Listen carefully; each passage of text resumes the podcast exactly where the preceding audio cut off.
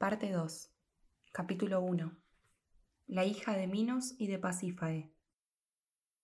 Poco después de la muerte de la segunda esposa de Monsieur Lenormand de Messy, Tinoel tuvo oportunidad de ir al cabo para recibir unos arreos de ceremonia encargados a París.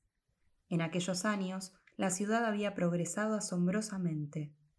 Casi todas las casas eran de dos pisos, con balcones de anchos salares en vuelta de esquina y altas puertas de medio punto, ornadas de finos alamudes o pernios trebolados. Había más sastres, sombrereros, plumajeros, peluqueros. En una tienda se ofrecían violas y flautas traverseras, así como papeles de contradanzas y de sonatas.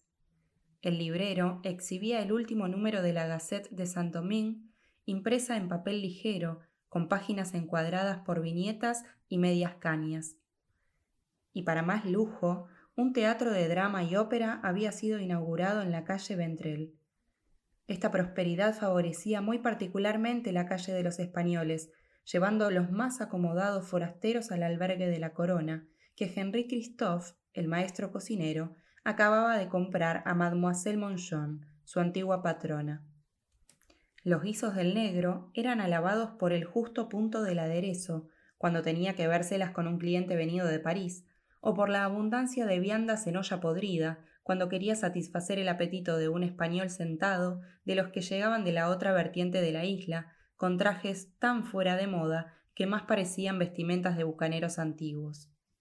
También era cierto que Henry Christophe, metido de alto gorro blanco en el humo de su cocina, tenía un tacto privilegiado para hornear el bolobán de tortuga o adobar en caliente la paloma torcaz y cuando ponía la mano en la artesa, lograba masas reales cuyo perfume volaba hasta más allá de la calle de los tres rostros. Nuevamente solo, Monsieur Lenormand de Messy no guardaba la menor consideración a la memoria de su finada, haciéndose llevar cada vez más a menudo al Teatro del Cabo, donde verdaderas actrices de París cantaban arias de Juan Jacobo Rousseau o encendían noblemente los alejandrinos trágicos secándose el sudor al marcar un hemistiquio.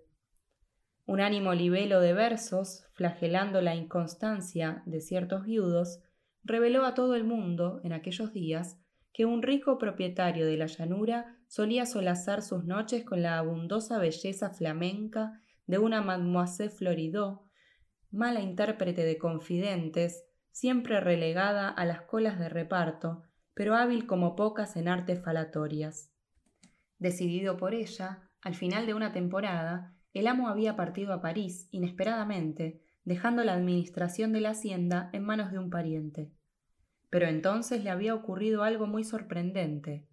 Al cabo de pocos meses, una creciente nostalgia de sol, de espacio, de abundancia, de señorío, le había revelado que ese regreso a Francia, para el cual había estado trabajando durante largos años, no era ya para él la clave de la felicidad. Y después de tanto maldecir de la colonia, de tanto renegar de su clima, de tanto criticar la rudeza de los colonos de cepa aventurera, había regresado a la hacienda, trayendo consigo a la actriz, rechazada por los teatros de París a causa de su escasa inteligencia dramática. Por eso, los domingos, dos magníficos coches habían vuelto a adornar la llanura, camino de la parroquial mayor, con sus postillones de gran librea. Dominando la berlina de Mademoiselle Floridor, la cómica insistía en hacerse llamar por su nombre de teatro, nunca quietas en el asiento trasero, diez mulatas de enaguas azules piaban a todo trapo, en gran tremolina de hembras al viento. Sobre todo esto habían transcurrido veinte años. Tinoel tenía doce hijos de una de las cocineras, la hacienda estaba más floreciente que nunca, con sus caminos bordeados de ipecacuana, con sus vides que ya daban un vino en agras. Sin embargo, con la edad, Monsieur Lenormand de Messy se había vuelto maniático y borracho.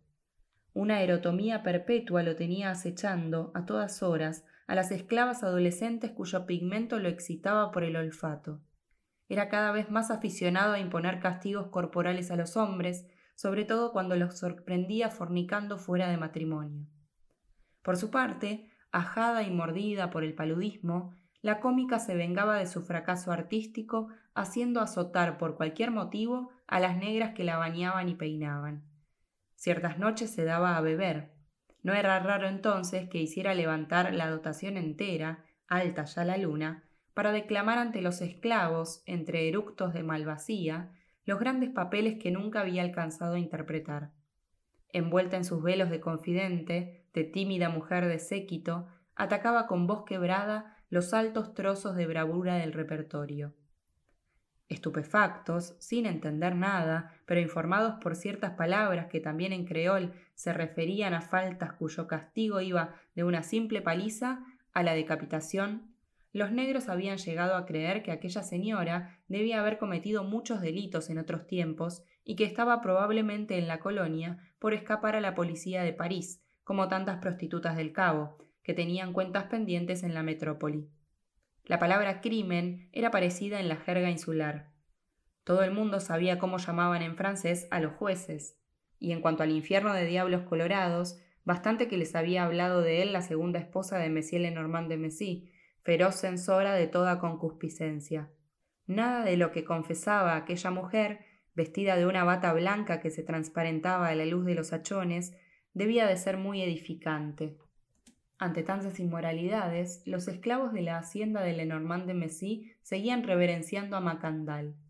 Tinoel transmitía los relatos del mandinga a sus hijos, enseñándoles canciones muy simples que había compuesto a su gloria, en horas de dar peine y almohaza a los caballos.